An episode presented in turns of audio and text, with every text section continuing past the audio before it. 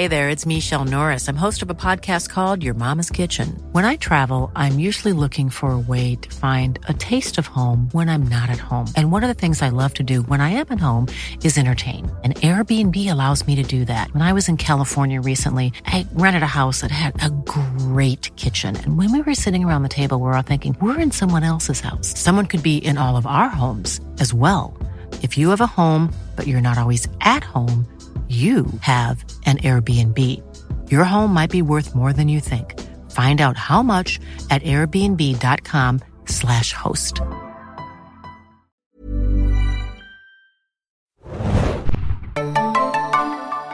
Ahoi, hoi, liebe Serienjunkies und willkommen zu einem neuen Podcast. Ich bin Adam und mit mir heute wieder mit dabei ist. Moin, moin, Hanna hier. Wir besprechen die The Last of Us Folge Endure and Survive und entschuldigt, wenn ich etwas rauer klinge, aber ich habe ein bisschen äh, Frosch im Hals, Pilz im Hals, wie auch immer man es nennen mag. Äh, also nur schon mal vorab, falls ich ein bisschen komischer klinge als sonst, es liegt daran, Minusgrade in Berlin oder Disney Cordycept eingefangen oder man weiß es nicht genau. Wir sind ein bisschen früher dran wegen des Super Bowls, denn HBO hat die Folge vorgezogen, Sky hat nachgezogen und deswegen gibt's die Besprechung diesmal ausnahmsweise ein bisschen früher. Screener auch sei Dank natürlich. Aber neben dieser grandiosen Folge, beziehungsweise dem Titel auf Englisch, wollte ich euch mal die deutschen Titel vorlesen, denn die habe ich inzwischen mal herausgefunden. Wenn du in der Dunkelheit verloren bist, war die erste Folge. Infiziert, wie auch schon Infected bei der zweiten Folge. Dritte Folge hieß dann Liebe mich, wie ich es will. Und die vierte Folge ist Niemand wird uns finden. Fünfte Folge kommt dann irgendwann später nachgereicht. Kurze Klammer, die dritte Folge hieß auf Englisch wie? A long, long time. Das war ja der Songtitel, glaube ich, der da auch gesungen wurde, ne? Ja, ich glaube. Und da finde ich die deutsche Übersetzung fast besser, weil das ist ja einer dieser großartigen One-Liner von Bill, oder? Ja, das, ja, ja, ja. ja, ja. Ich glaube, da hat äh, die Übersetzerin oder der Übersetzer gedacht, so, nee, den nehmen wir, den One-Liner. Finde ich ganz gut. Aber ich finde es ja insgesamt spannend, wie bei manchen Serien, wo sich im englischen Original Mühe gegeben wird und irgendwie ein cleveres Wortspiel reingemacht wird. Ich glaube, äh, Quantum Leap ist da zum Beispiel ein aktuelles Beispiel. Äh, es gibt da noch keine deutschen Titel, aber ich befürchte, dass da die ganzen Wortspiele rausgehauen werden. Bei Riverdale sind es ja so Filmtitel, die wir da immer haben und manchmal ist es dann halt auch so bei Grey's Anatomy, wenn da so ein cleverer Titel ist, dann wird daraus die Entscheidung im OP oder äh, weiß ich nicht was, Merediths große Stunde oder sowas in der Richtung. Und hier ist es jetzt relativ relativ nah dran bis auf die eine Folge. Aber niemand wird uns finden. Please hold on to my hand oder please hold to my hand. Das ist dann halt auch schon wieder ein bisschen was anderes tatsächlich. Obwohl ich Please Hold to My Hand auch weiterhin nicht verstehe. Sorry. Ich auch nicht. Deswegen habe ich beim letzten Mal auch Please On to My Hand gesagt, glaube ich, im Podcast. naja, ist dann halt so. Ähm, ja. Wir ist haben aber das, auf jeden Fall. Das halt ja? halt, Adam, ist das ein Songtitel oder was ist das? Ich weiß es nicht. Wenn es jemand weiß, bitte podcast.erzählen.de. Natürlich hatten wir auch wieder ganz viel äh, Feedback äh, zu den äh, letzten Folgen und zu der Besprechung beim letzten Mal. Ich möchte kurz nur, bevor du ins Feedback reingehst, wahrscheinlich ein paar Sachen erwähnen bei Instagram, die mich erreicht haben von Michelle, von Berndine, von äh, Nils T., von Kati und von Becky. Und besonders Berndine hat mir gefallen weil sie sehr lachen musste bei der Sache, als ich gesagt habe, nice try Pilz. Das war wie in den guten Randobus und relativ guten Beta-Hasen Walking Dead Zeiten. Also danke für dieses kleine Feedback. Ich hätte gerne, dass du so ein T-Shirt trägst, weißt du, wo so ein Pilz drauf ist nice try Pilz. Mit deinem Pilzbonbon im Mund gerade. Ja, super, super sweet. Wir haben auch per, oh Gott, ich hoffe, es war per Mail, nee, ich glaube auch per Instagram von dem lieben Mitch was bekommen. Und zwar schreibt er, ich glaube, in der dritten The Last of Us Folge hattet ihr euch gefragt, wie viel zum Worldbuilding per CGI hinzugefügt wurde und wie viel davon echt ist. Habe die Dreharbeiten von Anfang an bei Twitter beobachtet und habe mich jeden Abend darauf gefreut, wenn wieder jemand in Kanada Bildmaterial filmt. Total mm. sweet. Ja, super sweet. Hätte ich auch mal machen sollen. Er schreibt weiter, es, kann nicht, es kam nicht selten vor, dass ganze Straßen und Orte bis zu zehn Tage für Dreharbeiten gesperrt wurden. Oft konnte man sehen, wie dann vorgegangen wurde. Es wurden Blätter verstreut, Autos geliefert, Gewächsranken ausgelegt. Glasscherben? Vielleicht auch? Draußen, glaube ich, weniger. Gewächsranken ausgelegt. Das sah schon alles sehr gut aus. Und ich wusste, da kann nichts schiefgehen. Übrigens, die Figur, die ihr in Folge 4 so interessant fandet, Perry, wurde gespielt von Jeffrey Pierce, der in beiden Spielen Tommy gespielt und gesprochen hat. Ach, der alte Hühnererschrecker. Okay. Auch interessant war, dass er in der deutschen Fassung sogar denselben Synchronsprecher hatte. Mhm. Danke für diesen Fun Fact. Also super, super sweet. Dann haben wir von Metzger 1899 was bekommen zu der großen, großen Frage zu den Dosenravioli, Adam. und zwar schreibt er, und er gibt dir recht, moin. Bezugnahme zu den zu der Ravioli-Frage aus dem Podcast. Da ich im Einzelhandel tätig bin, kann ich sagen, dass zumindest in meinem Geschäft die Nachfrage nach wie vor sehr gut ist. Wie ah. das vor 20 ah. Jahren war, weiß ich natürlich nicht, aber Dosenravioli sind nach wie vor ein Selbstläufer.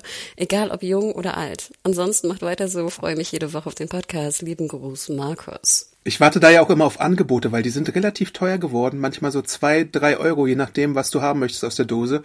Also Ravioli oder Erbsensuppe, vegetarische zum Beispiel, kann bis zu drei Euro kosten. Aber manchmal, manchmal gibt es auch die 1,40er Angebote. Und dann wird aufgestockt wie so ein Looter äh, und der Vorratsschrank voll gebämmelt mit der Ware. Ja, aber es gibt ja, ich finde die vegetarischen Ravioli von einer gewissen Firma ziemlich gut. Selbst ein Discounter hat da zum Beispiel eine Alternative. Aber ja, Dosenravioli für mich weiterhin Top-Ding. Aber Adam, du würdest nicht einfach ein paar Spaghetti nehmen, die kochen und dazu irgendwie Brokkoli in eine Pfanne zu hauen? Ja, doch, aber es ist dann halt an einem anderen Tag dann mein Essen. Also kein, kein Hate gegen, gegen Dosenravioli. Ich fand aber auch ganz interessant. Call me Ravioli-Firmen, ich bin euer, euer Spokesperson. Ja, genau, schreibt Adam, schickt ihm die Angebote von, von veganer Dosenravioli. Kost. Aber was ich auch interessant fand, mir hat auch jemand geschickt, ich habe leider wirklich vergessen, wer es war, und ich habe jetzt auch den Link, kann ich mir hier vorlegen in meinen Unterlagen, verzeih, Person. Ein Artikel, den ich sehr spannend fand, das war ganz am Anfang, nachdem wir äh, den Podcast released hatten, und zwar ging es um ein Maggi-Werk, meine ich, ich glaube es war Maggi, sorry, keine, keine Werbung, irgendwo im Süden, also im Süden von Deutschland, was in den letzten Jahren eher Mitarbeitende abgebaut hat, weil die Nachfrage nach Dosen Ravioli nämlich eher abnahm im Vergleich zu früher, weil mhm. irgendwie Leute eher potenziell gesünder essen und halt nicht so viele Dosen ähm, potenziell. Also das Werk hatte kontinuierlich irgendwie äh, Menschen abgebaut, aber dann stand in dem Artikel, und ich glaube, der war von 2020 oder so, dass durch den nach dem Beginn von Corona die Nachfrage nach Ravioli wieder so krass angezogen hat, dass das Werk wieder irgendwie in mehreren Schichten, Nachtschicht und Leute wieder eingestellt hat. Ravioli-Boom. Total. Und dann denke ich mir auch, vielleicht ist das ja auch so ein bisschen das, was auch du vielleicht beschreibst, einfach jetzt diese, dieses Prepper-Ding, dass man irgendwie doch wirklich immer irgendwie drei, vier Tage oder länger sogar, sollte man ja glaube ich auch, ähm, Vorrat irgendwie ange, angehäuft hat. Also bei Vorraten bin ich ein kleiner Prepper, aber naja, das ist halt dann so. Äh, nee, ich ja gehe ja auch jetzt nicht unbedingt, oder bin ja auch in der Pandemie zum Beispiel nicht unbedingt gerne einkaufen gegangen. Deswegen habe ich da auch eher für drei, vier Wochen manchmal Sachen gekauft. Oh Gott, also, Adam. Ja, naja. Wir haben aber auch Post bekommen äh, von der lieben Sandra und diesmal per Mail. Und zwar schreibt sie, hallo allerseits, hier spricht eine Pilzenthusiastin. Hm. Ich finde das auch eigentlich ein sehr schöner Ausdruck. Ich finde, wir sollten das jetzt nur noch so benennen. Äh, Pilzenthusiastin in the making. Ich finde es etwas belustigend, aber auch schade, was für Angst vor Pilzen und was von ihnen aus droht. Lasst da was bei euch hinterlässt. Ich schiebe vorweg, auch ich hatte schon meinen Cordyceps Outbreak Albträume. Und ich habe die Pilzsporentheorie am ehesten für realistisch, wenn es um solch ein zombie-apokalyptisches Szenario geht. Kurzer Einschub dazu. Ich glaube, wir hatten mehrere solche Zuschriften, die alle das am wahrscheinlichsten gehalten haben. Nur mal so als äh, Randbemerkung dazu.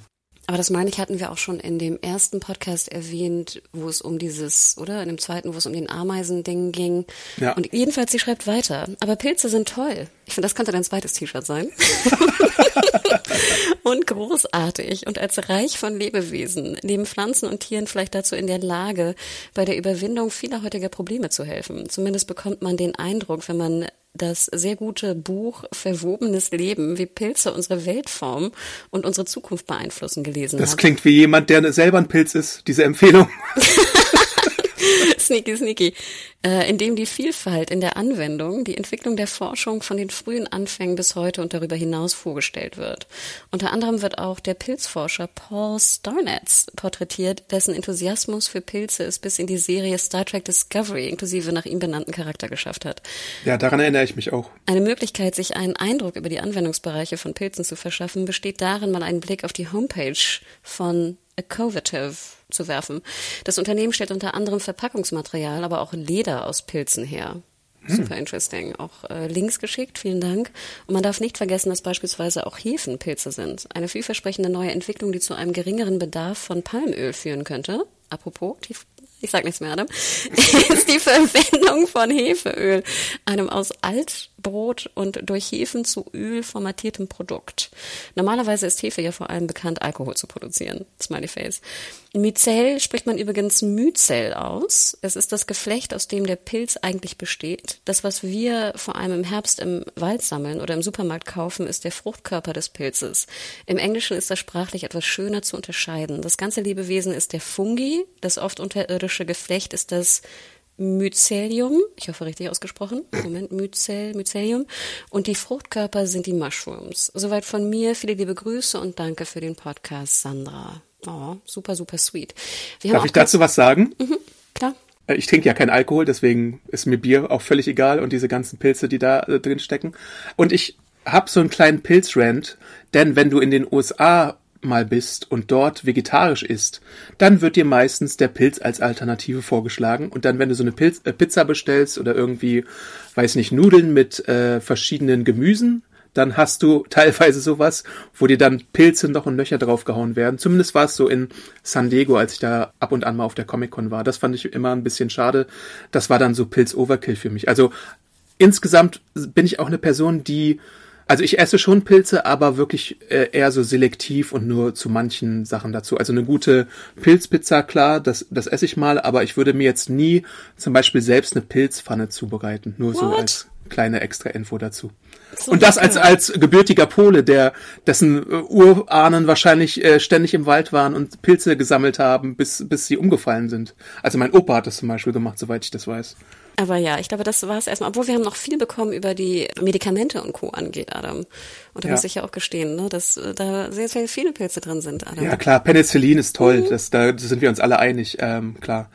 Ja. Und auch in anderen äh, medizinischen äh, Sachen sind gute Pilze drin. Ja, es war auch ein bisschen spaßig gemacht. Ich wollte gerade sagen, du hast es ja auch ne, ein bisschen übertrieben.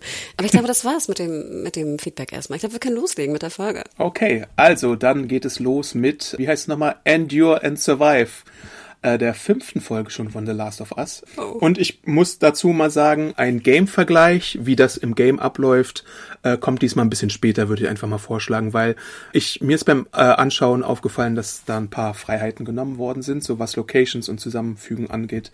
Deswegen dazu dann später erstmal mehr. Aber die Folge startet erstmal mit dem Überwurf von Fedra in Kansas City. Also das, was wir in der letzten Folge, in der vierten schon so ein bisschen angedeutet bekommen haben, kriegen wir hier ausführlicher zu sehen. Kathleen übernimmt die Macht, schmeißt Fedra nach 20 Jahren aus der Stadt.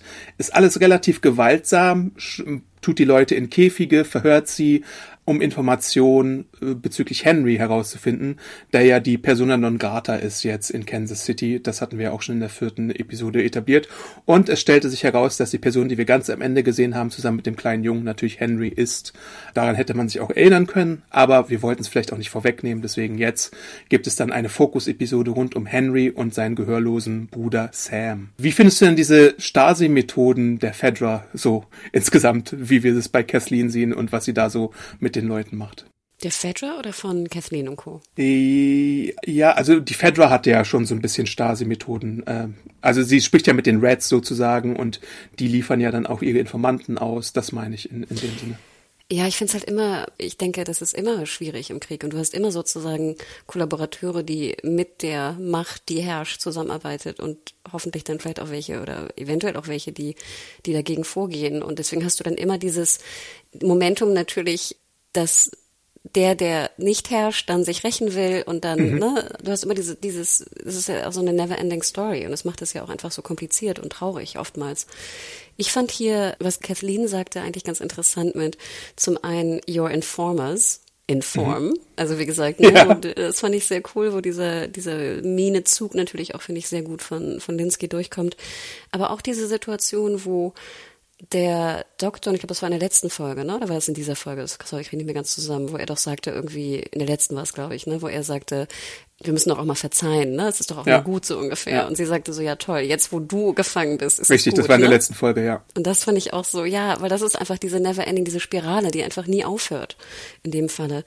Ich fand ganz interessant, dass wir jetzt einfach diese beiden Seiten sehen, denn es zeigt ja auch, und das haben wir auch schon letztes Mal angesprochen, wenn du die, also die böse Seite in Anführungsstrichen verstehst und sie, sag ich mal, vermenschlicht wird auf die eine oder andere Art und Weise, dann wird es natürlich sehr viel interessanter, als wenn wir jetzt so schablonenhafte Bösewichte sehen, die da irgendwie alles rumballern und abballern und was auch immer. Und ja, hier ist natürlich auch wieder so ein Rachemotiv drin, denn es geht alles um den Tod ihres Bruders. Michael hieß der, glaube ich, wenn ich das Der der Widerstandsanführer war, auch wie wir auch in der Folge erfahren. Und ich glaube auch schon in der letzten. Und da auch ganz schön, dass jetzt ja das kommt. Ähm, ich hatte mich ja immer so ein bisschen gefragt und hatte immer diesen Disconnect, warum sie jetzt eigentlich die Anführerin ist.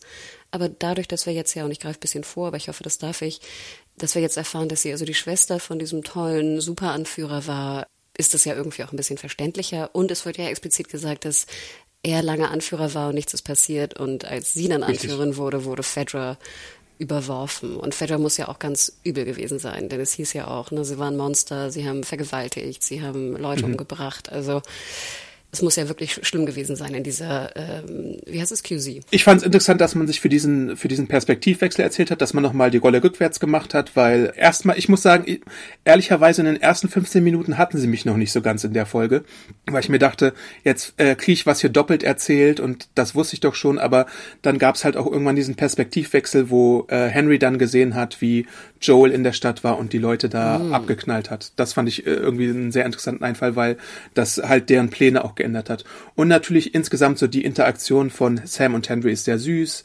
Auch die Zusammenarbeit mit dem Doktor, der sie mit äh, Essen versorgt hat und sowas.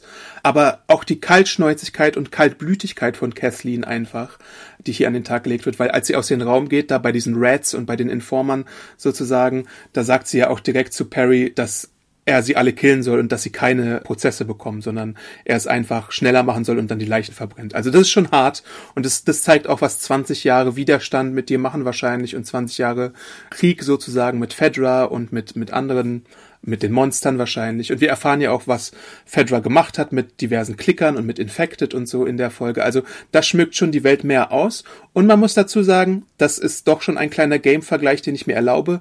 Die sogenannten Hunters, wie glaube ich diese Gruppe heißt, in den Game, sind halt wirklich sehr gesichtslos und wirklich blass.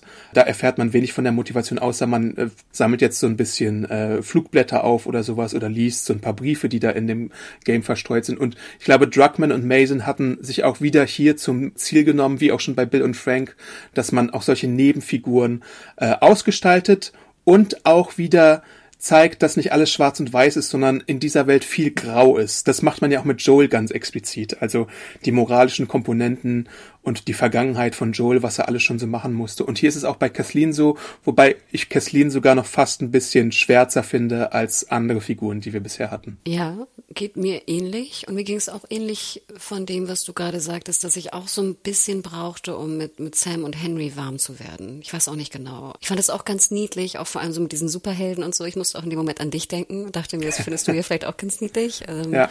Ich muss einen Punkt einwerfen, weil ich diese Kritik auch öfter geäußert habe bei TVD und deswegen darf ich sie jetzt auch nicht unterdrücken und muss sie auch äußern. Ich fragte mich die ganze Zeit, sie haben zwar Dosennahrung, Dosenravioli für zehn Tage angeblich, aber wie viel Wasser haben sie denn und wo haben sie das Wasser denn her?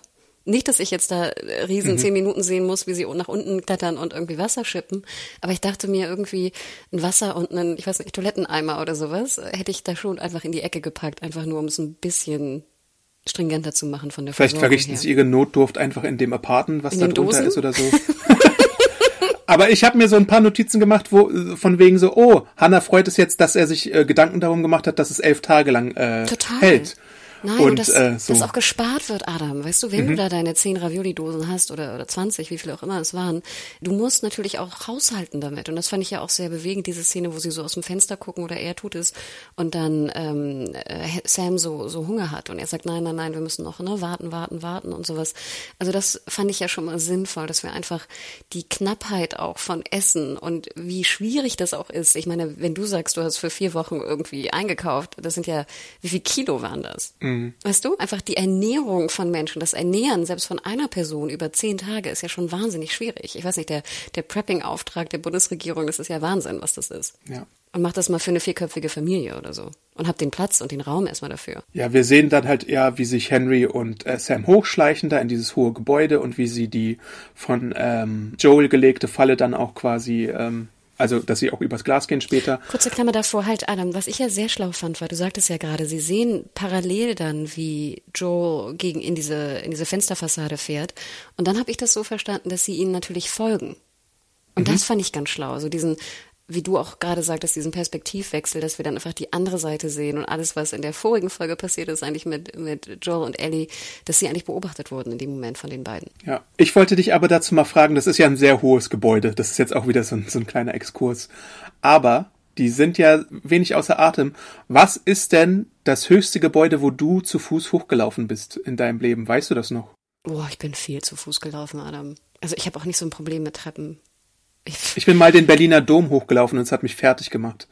Weil da auch so enge Treppen sind und so Art Wendeltreppen. Und ich bin auch mal so eine Wendeltreppensache äh, irgendwo hochgelaufen und das fand ich auch sehr, sehr, sehr anstrengend. Ich glaube, ich bin sogar da in Paris den Eiffelturm hochgelatscht und so, weil wir keinen Bock hatten, den Fahrstuhl zu zahlen und so. Also, und ich weiß auch, in New York sind wir auch irgendwelche Sachen zu Fuß hochgegangen. Also es nervt natürlich, ist jetzt nichts, was ich gerne mache, aber ähm, nie. Also aber wann bist du dann außer Atem? Keine Ahnung, aber also, hm, also ich würde ja behaupten, bei mir ist es ja auch so ein bisschen zwiegespalten, weil ich früher ja äh, sehr trainiert war und sehr viel Sport gemacht habe. Also mhm. Also ich kann dir sagen, früher war ich da sehr sehr spät erst außer Atem. Wenn ich jetzt irgendwie, ich weiß nicht, 50 äh, Stockwerke äh, laufen müsste, wäre ich natürlich relativ schnell außer Atem. Klar. Mhm.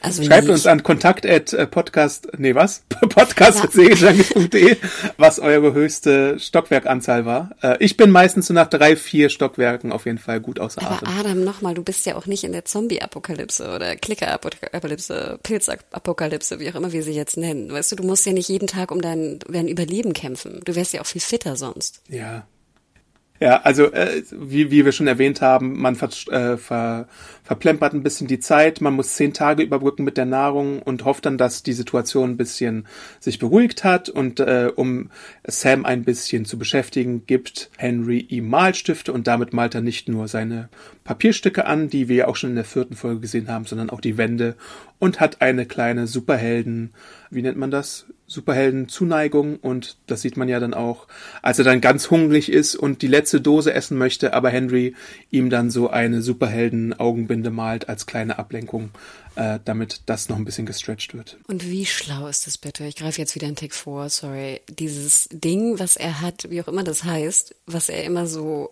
wieder canceln kann, wo er drauf schreiben kann. Wie schlau ist das bitte? Edge a Sketch heißt es, glaube ich. Wie heißt das nochmal? Edge a Sketch. Ach wirklich? Weil das mhm. ist doch, das ist doch das Schlauste überhaupt. Ich habe mich auch immer aufgeregt in TVD, weißt du, wenn dann ein Block gibt es ungefähr und ein Stift und dann wird immer nur so ein Wort auf den ganzen Block, auf die ganze Blockseite gekritzelt und weggeschmissen, wo ich denke, ihr müsst doch sozusagen, das ist doch wertvoll, das ist doch ein, ein rares Gut. Ja. Nicht, dass die jetzt winzig klein kritzeln, ist mir schon klar, dass sie groß kritzeln, damit wir Zuschauer das auch irgendwie erkennen können. Aber das ist doch so schlau hier, Adam. Schlau. Obwohl ich glaube, Edge Sketch ist noch was anderes. Edge Sketch ist, glaube ich, dieses Ding mit den zwei Rädern. Das muss ich kurz mal googeln. Genau. Und ich glaube, das ist einfach ein Magic Erase Board. Ähm, das ist, das ist auch sowas ähnliches, aber Edge Sketch ist noch äh, was anderes, sorry. Und ich fand es auch so schlau, dass es so, so dünner gemacht wurde. Das ist doch normalerweise in so einem Plastikrahmen drin, ne? Und hier ist es ja mhm. einfach aus dem Plastikrahmen raus. Ja, also es gibt verschiedene Varianten davon. Es gibt halt tatsächlich dieses, wo man einfach nur das hochzieht und so Pauspapier hat und Edge Sketch ist so ein bisschen ähnlich, aber ja, das, das ist schon eine gute Kommunikationsmöglichkeit für gehörlose Personen auf jeden Fall. Wie fandest du denn insgesamt die Entscheidung, Sam, sorry, nicht, dass ich es verwechsel, Sam, gehörlos zu, zu äh, gestalten? Ja, finde ich ganz nett. Ähm, das haben wir ja in äh, Survival Horror äh, jetzt öfter. Bei The Walking Dead hatten wir das mit Conny natürlich und mit ihrer Schwester Kelly. Äh, das hatten wir bei The A Quiet Place zum Beispiel auch. Das habe ich auch in einem Film gesehen, den ich heute nochmal gesehen habe, obwohl das kein Horror war, aber in Creed ist das auch ein, eine Sache, die da benutzt wird. Ich finde es gut, wenn das mal inkludiert wird auf jeden Fall, weil diese Gruppe von Menschen braucht auf jeden Fall auch Aufmerksamkeit und ähm, das finde ich eigentlich relativ cool. Und es macht ja auch, es ist ja auch wie The Walking Dead auch schon gezeigt hat und auch wie A Quiet Place gezeigt hat, in gewissen Situationen eine Superpower. Das muss man ja dazu sagen, weil du die Welt dann anders siehst. Natürlich hast du dann auch andere Beschränkungen und sowas, aber äh, ich finde, meistens wertet es so eine Erzählung und die Suspense ein bisschen auf. Und hier fand ich das gut. Äh, man muss natürlich dann immer so jemanden haben, der das übersetzt, aber das klappt ja meistens dann ganz gut. Ich fand es nämlich auch eine gute Idee und du hast recht. Ich glaube, die Superpower, äh, was die Vibration angeht, ne, da kommen wir später mhm. auch noch drauf. Nee, fand ich auch. Also ich fand das eine interessante äh, Entscheidung, aber ich finde auch, dass es sehr gut funktioniert hat. Also kleiner Game-Spoiler, äh, im Game ist es nicht. Genau, und irgendwann, weil ihnen dann das Essen ausgeht, müssen sie halt einen neuen Plan schmieden und da kommt halt Joel ins Spiel, beziehungsweise Joel und Ellie, die sie verfolgen, wie du schon richtig gesagt hast, und die sie so ein bisschen beschatten und dann äh, quasi in der Nacht überraschen und äh, um eine Zusammenarbeit bitten. Ja, da fand ich ganz interessant, wenn dann, genau, sie sie, sie bedrohen. Da dachte ich mir so, ah, da ist natürlich jetzt Gehörlossein vielleicht nicht so gut, weil du ja immer auf Henry, also Sam muss immer auf Henry gucken, was er sagt. Mhm. Während du jetzt, sage ich mal, Joel versuchst in Schach zu halten. Ja. Da fand ich es ein bisschen schade, da hätte ich ihn so ein bisschen anders positioniert. Also ich hätte ihn eher frontal Richtung Henry positioniert, damit mhm. er halt nicht so weit immer nach rechts gucken muss, während er jemanden bedroht. Aber das ist nur so eine Kleinigkeit. Ich fand es aber generell interessant, dieses frühe Aufeinandertreffen der beiden. Und ganz ehrlich, wie süß ist dann auch bitte dieses Bonding zwischen, zwischen Ellie und Sam. Sam. Oh ja. Gott, das war bezaubernd. Bezaubernd. Richtig, richtig. Ein kleines Detail, was ich noch nennen möchte, ist, als er ihnen diese Superhero-Maske malt, dann ist ja der einzige Spiegel weit und breit seine Messerklinge, was ich dann so ein bisschen bitter fand, aber auch irgendwie schön, so als äh, kleines Detail, was wir da gesehen haben. Aber ja, das Bonding zwischen Ellie und Sam ist zuckersüß, äh, wie sie die Comics finden, wie sie dann diese Tunnel-Action machen. Da äh, kommen wir ja dann gleich zu als nächstes. Denn Tunnel, Tunnel, Tunnel ist der Plan von Henry. Denn es heißt, dass Fedra irgendwann alle Infected irgendwie entweder in den Tunnel gesperrt habe oder danach und oder, muss man ja sagen, danach sich auch darum gekümmert hat, dass da keine Leute mehr da sind.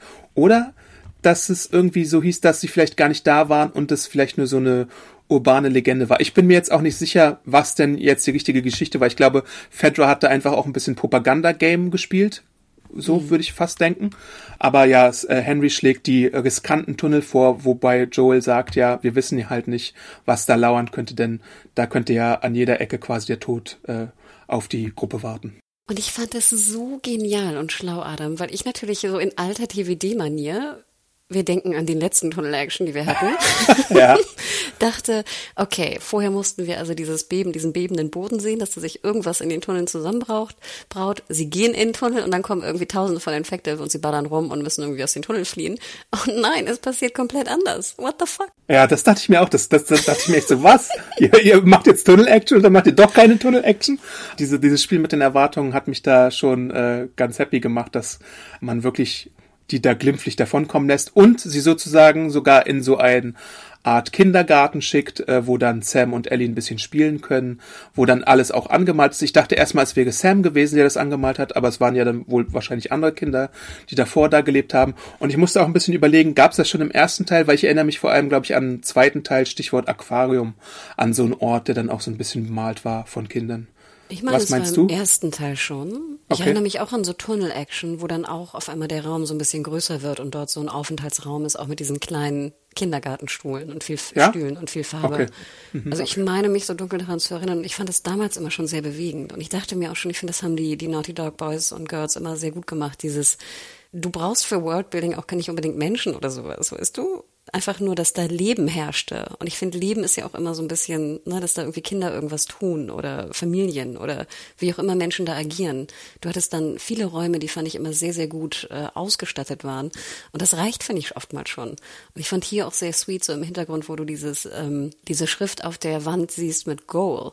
Und ich hatte zuerst irgendwie Soul gelesen, weil das auch so ein bisschen vergilbt ist, aber dann spielen sie auch noch Fußball. Oh Gott, ja. ist das niedlich, ne? Also, nee, ich meine, das wäre schon im ersten Teil gewesen. Du hast recht, im zweiten Teil erinnert mich auch noch an so Fensterscheiben, wo man so durchguckt und dann so Schulklassenräume sieht und so, ne? Mhm. Ich meine. Hm. Ja, ja, und dann äh, gibt es ja auch noch kurz davor äh, das gemeinsame Essen, wo sie das die Vorräte teilen und wo Joel ja dann wieder ein Herz äh, zeigt und Sam quasi noch ein paar von Bills Überresten, also Food-Überresten gibt, jetzt nicht menschlichen Überresten, sondern Nahrungsmittelreste, damit äh, Sam äh, kräftig zulangen kann. Das fand ich auch wieder ganz süß, weil da sieht man halt, dass Joel zwar ein harter Knochen ist, aber doch immer einen weichen, einen weichen Kern hat, wenn es um Kinder geht. Und das bleibt ja auch Henry nicht verborgen. Er sagt ja, ich glaube, da greife ich jetzt auch ein bisschen vor an einer Stelle, du bist zwar nicht ihr Dad, aber du warst mal someone's Dad. Also äh, das sieht man ja dann schon, dass, dass das Väterliche da in ihm öfter mal äh, zum, zum Vorschein kommt. Das war aber auch ganz sweet, wie dann zeitgleich Ellie sagt, he's not my dad. Und er sagt so, I'm not, his, uh, not her dad. nee, das war wirklich sehr, sehr, sehr, sehr sweet. Und ich fand auch gut, auch dass finde ich, sehr logisch auch erklärt wird, warum die beiden Parteien jetzt zusammenarbeiten. Also nochmal, wir wiederholen nochmal, ne, weil sie natürlich aus dem Fenster gesehen haben, dass Joel so der, der, der, der, der gute Schuss und der Muscle sozusagen ist und Henry natürlich weiß, wie man mit den Tunneln irgendwie rauskommt, ohne dass Kathleen und ihre, ihre Gang sie erwischen. Und ich finde, das macht durchaus Sinn, dass sie sich dann einfach zusammentun. Genau. Und er kennt natürlich auch ihre Muster bei so Raids und sowas und er weiß, wann die zum Vorschein kommen. Das passt also alles ziemlich gut. Und noch ein Punkt ganz ehrlich bei dem Bonding. Wie süß ist das immer, wenn du im Hintergrund so Ellie und Sam siehst, wie sie beide dieses Pannbuch lesen und dann lachen. Und Sam auch so lacht. Ne? Und ich glaube, in dem Moment sagt auch Henry, oh Gott, ich habe irgendwie Sam so lange nicht mehr lachen äh, gehört. Ja. Ich weiß nicht, ob es in, dem, in der Szene war, aber es war, ach, es war wirklich, was sagtest du, zuckersüß, auf jeden Fall. Ja, richtig, das stimmt. Und sie bonden auch über Comics, die da gefunden werden und tauschen sich aus, welche Ausgaben sie haben. Also oh. all diese Momente sind einfach äh, astrein und äh, super süß. Bevor wir auf die Scharfschützen-Mission, den Level kommen, wollen wir noch einmal kurz die Szene mit Kathleen und Perry nehmen? Ja, gerne. Vorher? Ja. Weil das war, glaube ich, ja so die, sag ich mal, Linsky-Szene, ne, in dem Moment. Äh, und sie konnte sozusagen darbieten, was sie hatte. Und ich finde, es war eine sehr, sehr interessante Szene. Ich habe immer noch einen leichten Disconnect, sorry, da komme ich irgendwie nicht ganz raus. Ich weiß auch nicht genau warum. Aber ich fand es nachher dann sehr stark, wo wir auch die äh, Motivation erfahren haben. Ne? Und ich glaube, ich weiß gar nicht, sagt Linsky es oder sagt Henry es? Was wenn denn? er erzählt, warum er Michael verraten hat. Henry erzählt es, glaube ich. Henry ne? erzählt es Joel, ja.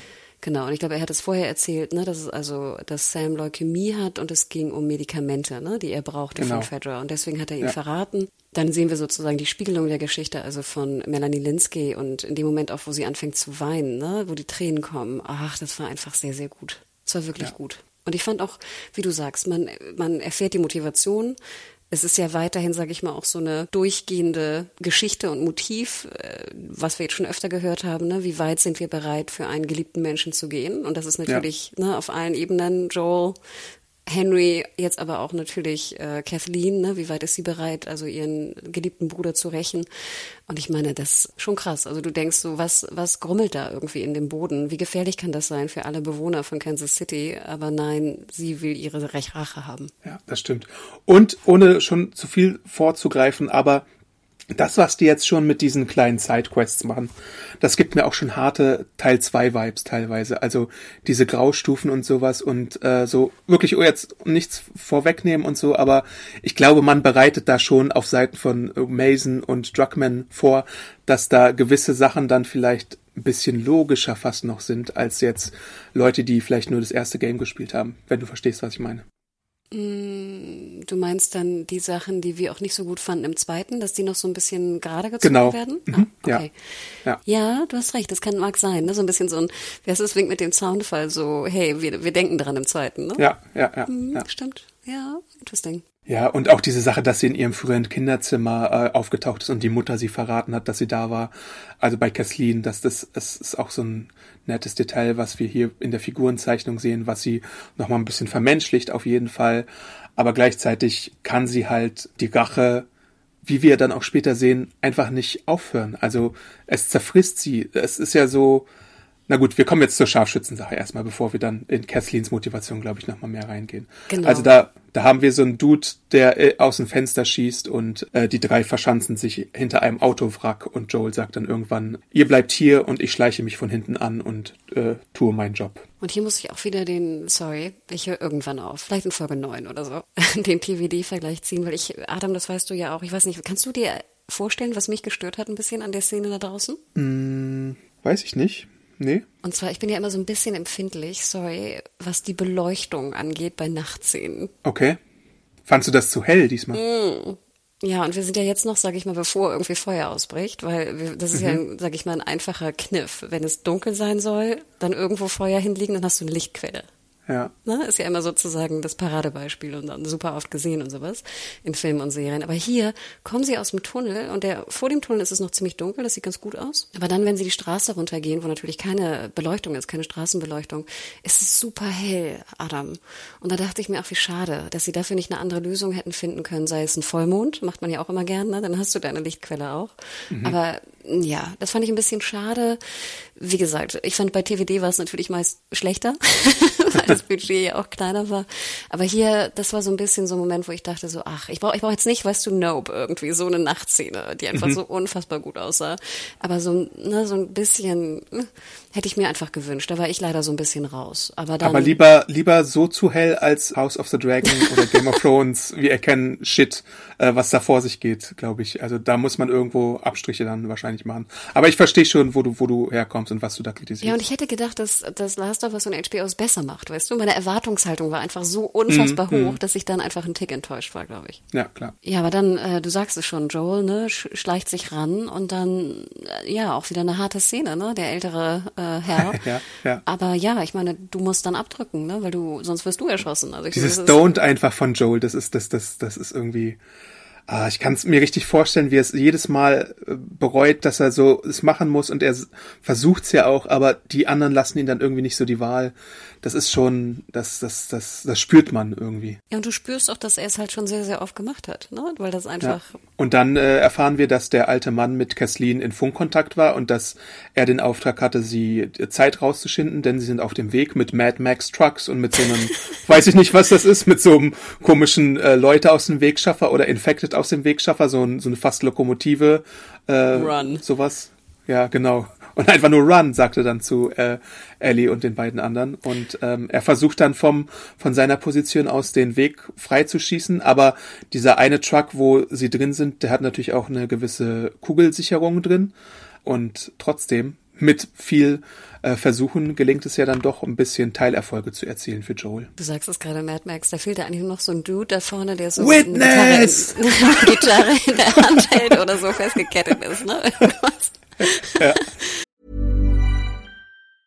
A lot can happen in three years, like a chatbot may be your new best friend. But what won't change? Needing health insurance. United Healthcare Tri Term Medical Plans, underwritten by Golden Rule Insurance Company, offer flexible, budget friendly coverage that lasts nearly three years in some states. Learn more at uh1.com.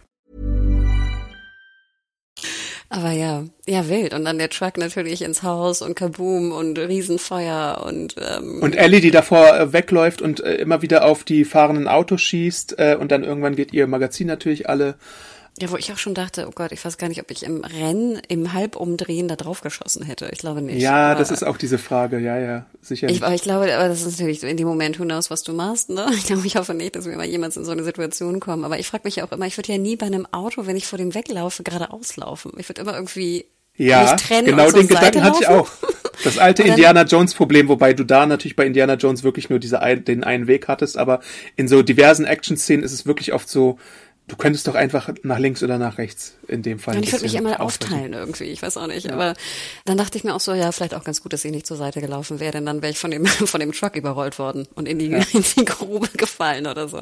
Dann Wer irgendwann weiß. trifft Joel natürlich den Fahrer und der crasht ins Haus und dann sehen wir, wie sich so ein bisschen Benzin da entleert und die Explosion dann auf einmal äh, ausgefacht äh, wird und dann irgendwann später also erstmal kommt sie dann so raus und so, aber irgendwann später sinkt dann das ganze Ding auch ein und macht den morschen Boden dann so ein bisschen lockerer und es kommt ein großes, mittelgroßes Erdloch. Aber bevor es dazu kommt, gibt es diese Kathleen sucht Henry Szene. Und Henry will sich ja auch direkt erstmal ergeben, weil er wahrscheinlich so, so, eine, so, ein, so ein Charakter ist, der das tun würde. Und er sagt, just let the kids go. Aber Kathleen und jetzt kommt, kommt diese Sache. Kathleen ist zu verbittert und zu sehr all in, um, um das machen zu lassen, weil der äh, Sam ist natürlich Teil von Henry als sein Bruder und Ellie ist natürlich Teil von Joel als die Person, die diesen Brian erschossen hat, den wir ja jetzt namentlich auch kennen äh, von der letzten Episode und so. Und deswegen kann sie da nicht ablassen. Und sie ist halt so hat jetzt auch so viele Ressourcen schon gebündelt in diese ganze Sache mit den Leuten, mit den Autos, mit den Pistolenkugeln wahrscheinlich, die ja auch nicht unendlich vorhanden sind und mit dem Gas, was jetzt auch nicht überall da ist, dass sie einfach ihr Ding durchzieht. Wie fandest du das? Ich will nicht wieder die, die harte Tour äh, fahren, aber im Endeffekt ist es ja auch nur sinnvoll, was, was Kathleen da macht, weil du willst ja auch nicht die zwei Kinder überleben lassen, denn dann wollen die sich ja vielleicht auch rächen, wenn ihre, in Anführungsstrichen, Väter, Ja. älteren Brüder oder was auch immer einfach vor ihren Augen umgebracht werden. Ja. Sorry. Und sie sagt halt auch, Kids die, Henry, they die all the time und so. Das also war hart, ja. Wie, wie, wie die Serie auch einfach mit Kindern umgeht, ist schon, also das ist schon im Piloten, als Joel das Kind da ins Feuer wirft mit Sarah und so, all das. Also hier ist man nicht zimperlich, was so Kindsmorde angeht, einfach. Das ist ja äh, schon äh, ein neues Level, würde ich mal fast sagen. Ja, aber ich glaube, das ist ja auch die, die Welt, in der wir da sind. Ne? Die ist einfach ein Tick, also noch mal härter als das, was wir bei TVD gewohnt sind. Und ein weiterer Spruch, den sie, den sie von sich gibt, ist ja dann, This is what happens when you fuck with fate.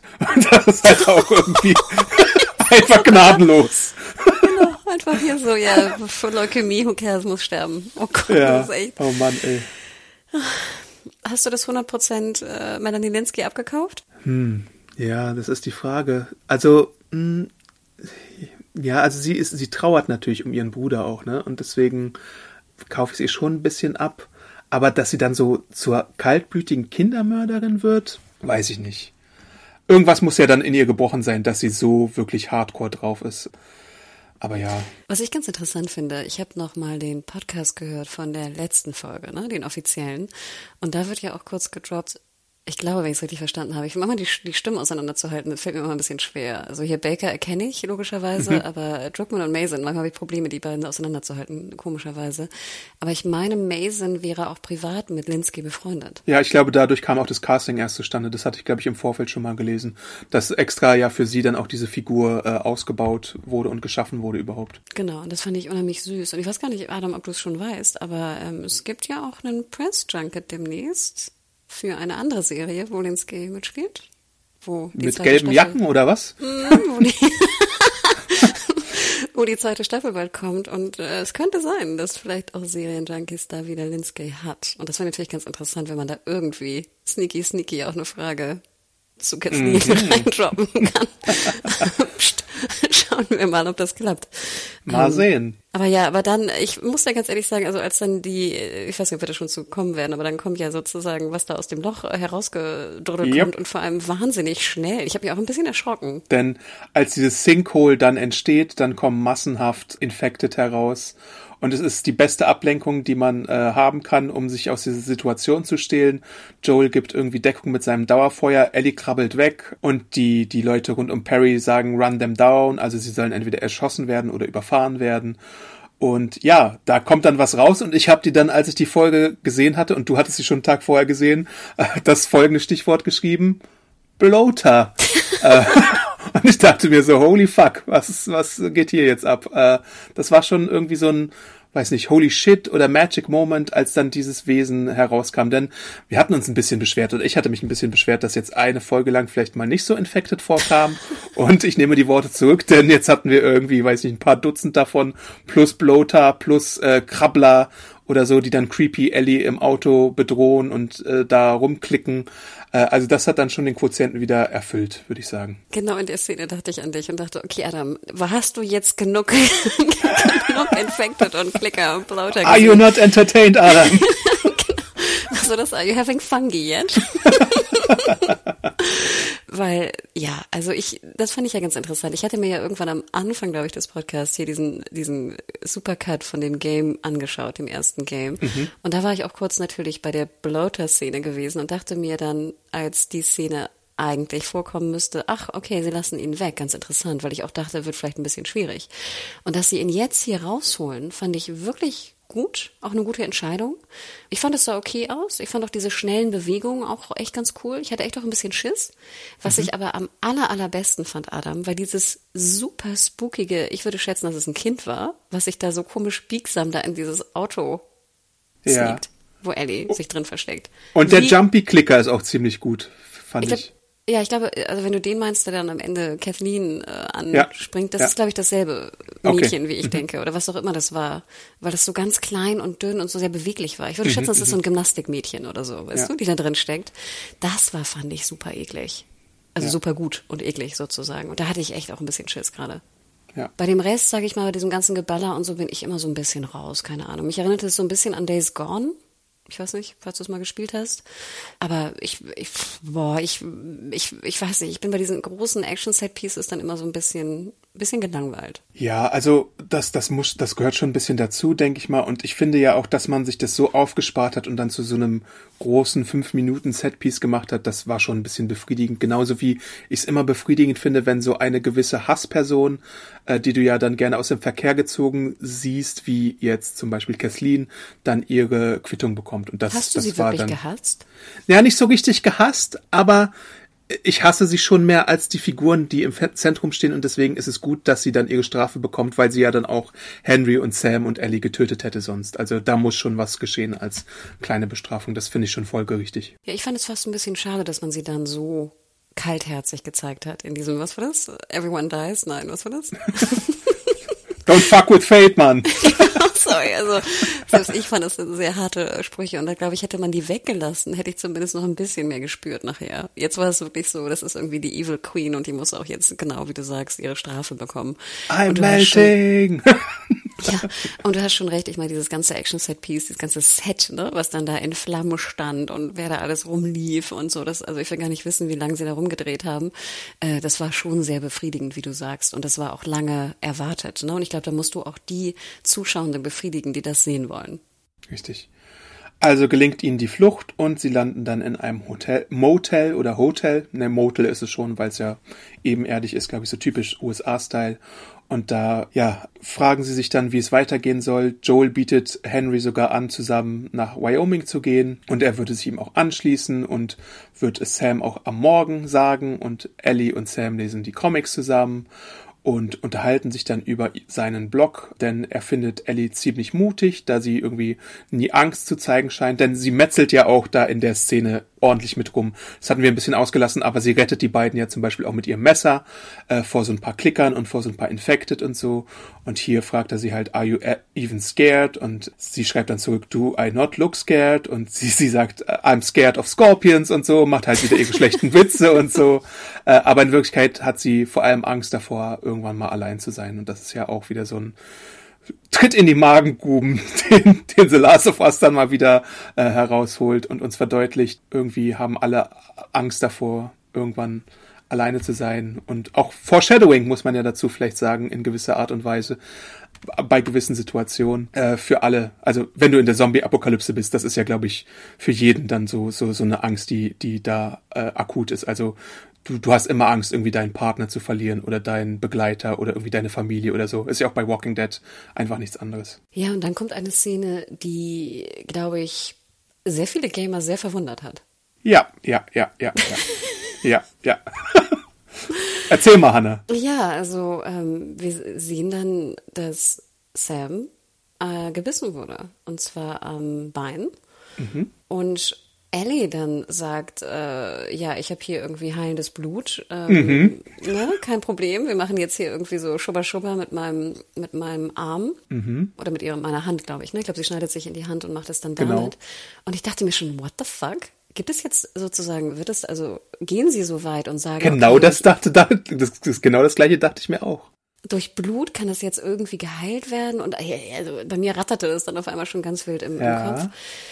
Aber ja, sie gehen zu Bett, wo ich auch dachte, boah, echt auch ganz schön riskant von Ellie. Also ich finde so klug und, sage ich mal, reflektierend, wie wir sie jetzt in den ersten vier Folgen gesehen haben oder viereinhalb sogar, dachte ich hier so, uh, das ist schon mutig. Also du weißt, was mit Leuten, die gebissen werden, passieren kann. Du schubberst das erste Mal anscheinend deine Hand da drauf, denkst, alles wird gut, wird gut und gehst schlafen. Im selben Raum. Finde ich schon, sage ich mal, ein bisschen Ellie nicht konform. Ja, mein Gedanke daran war, dass Ellie sich dachte, denn das passiert ja dann am Ende, also Sam wird infiziert und er wacht am nächsten Morgen auf, dass Ellie ihn quasi zum Tode verurteilt hat, weil sie ihn mit dem Blut kontaminiert hat, was sie ja aus ihrer Hand rausnimmt. Ah, interesting, okay.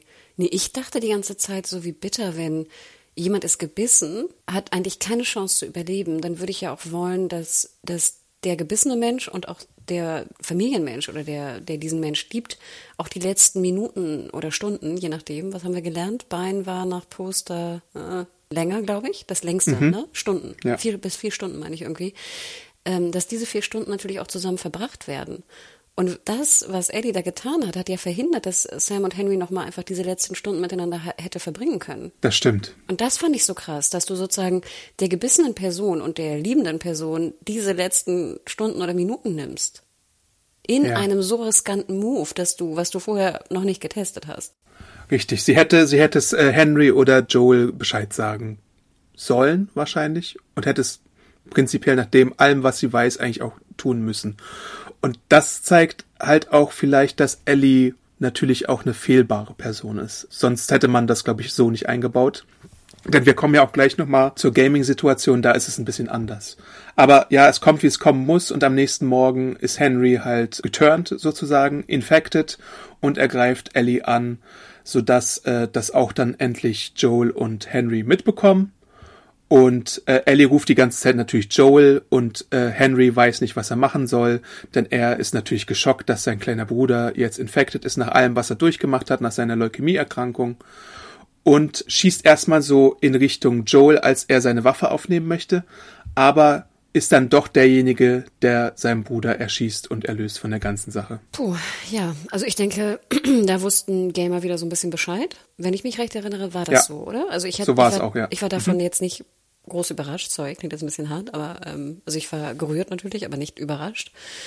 Aber ja, also ein, ein krasses Ende. Da bin ich auch wieder gespannt. Äh, schon mal vorweg, Non-Gamer, bitte schreibt uns, was ihr von der Szene dachtet. Ähm, äh, sie muss shocking gewesen sein. Ja. Und äh, Henry, nach all dem, was passiert ist, kann halt nicht weiterleben mit, mit sich und äh, richtet sich dann selber. Und Joel und Ellie müssen zwei Gräber ausheben und dann ihren Weg fortsetzen. Ja, und dann nochmal, ne, I'm sorry auf dieses, wie hieß jetzt dieses Ritschratschling?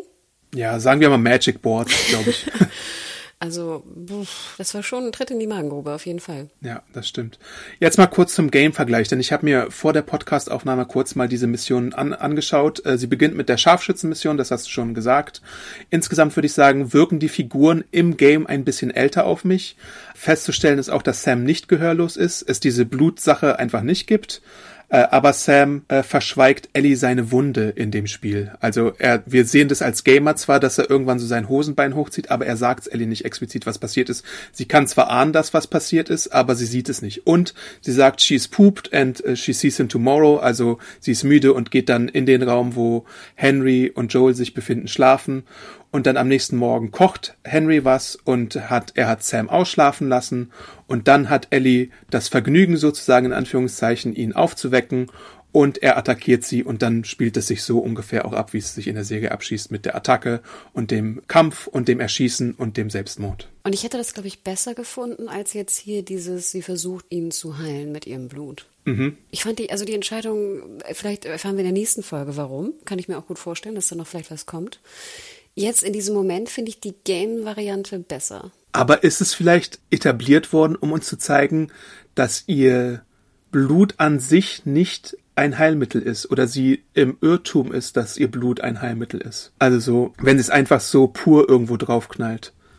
Oder ist es schon irgendwie was anderes? Soll uns das die Hoffnung nehmen? Aber müssen wir das überhaupt jetzt schon klären, ob ihr Blut ein Heilmittel ist oder nicht? Die Notwendigkeit, halt. das jetzt zu klären, war doch noch mhm. gar nicht gegeben, meiner Meinung nach. Ja, aber hm, ja, das ist schwierig, denn also natürlich haben wir diese Bonding-Momente zwischen Ellie und Sam und ich glaube, Ellie, äh, ja, das ist sehr kompliziert tatsächlich. Also sie, sie mag ihn halt so sehr, dass sie ihn gerne retten würde, aber sie weiß ich nicht. Sie macht's eigentlich, sie macht's für sich in ihrem Kopf. Sie weiß es ja nicht besser. Sie ist 14 Jahre.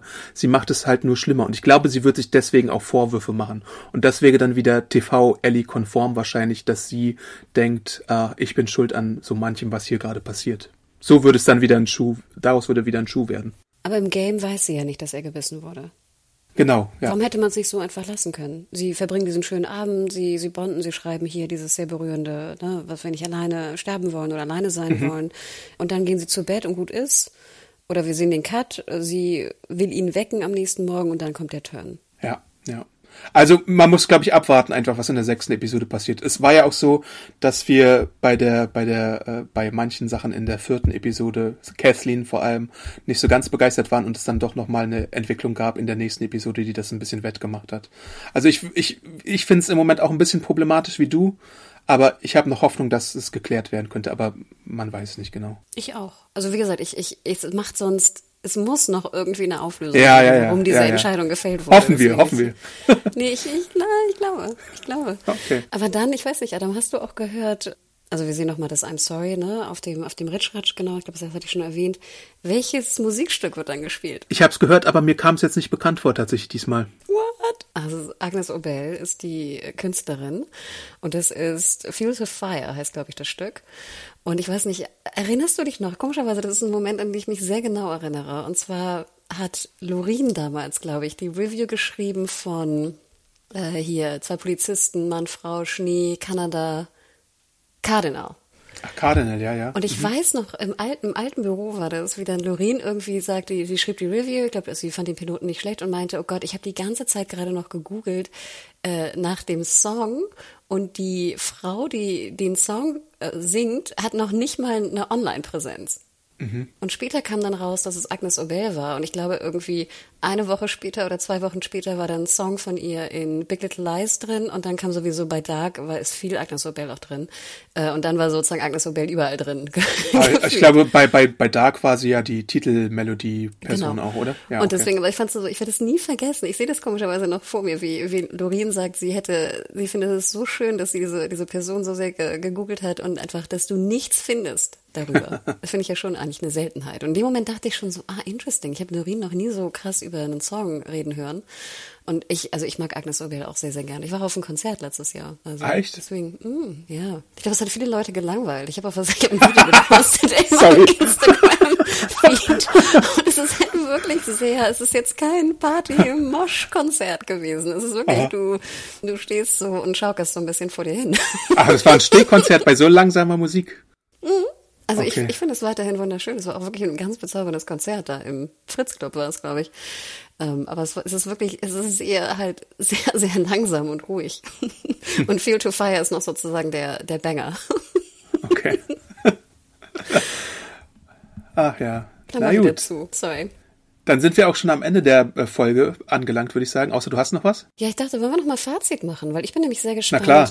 Äh, dann würde ich einfach schnell anfangen. Also ich finde nämlich auch, dass ich fand, das war eine sehr schlaue Entscheidung jetzt, also wie so ein Zweiteiler zu machen und dass wir erst die erste Seite sehen mit Joel und Ellie und dann die zweite Seite mit Sam und Henry. Fand ich sehr schlau und dass es da diese Überschneidung gibt von, von verschiedenen Perspektiven heraus. Hat mir wirklich sehr, sehr gut gefallen. Ich hatte auch ein bisschen, es dauerte ein bisschen, bei den beiden irgendwie reinzukommen, aber nachher war ich dann auch all in, in dieser Chemie und in der Dynamik zwischen den Vieren. Sehr schlau fand ich diesen Tunnel, Tunnelgate, einfach Ja. dir nicht die Clicker und Infected im Tunnel zu geben, fand ich super schlau. Also wirklich dafür allein schon ähm, Hochachtung.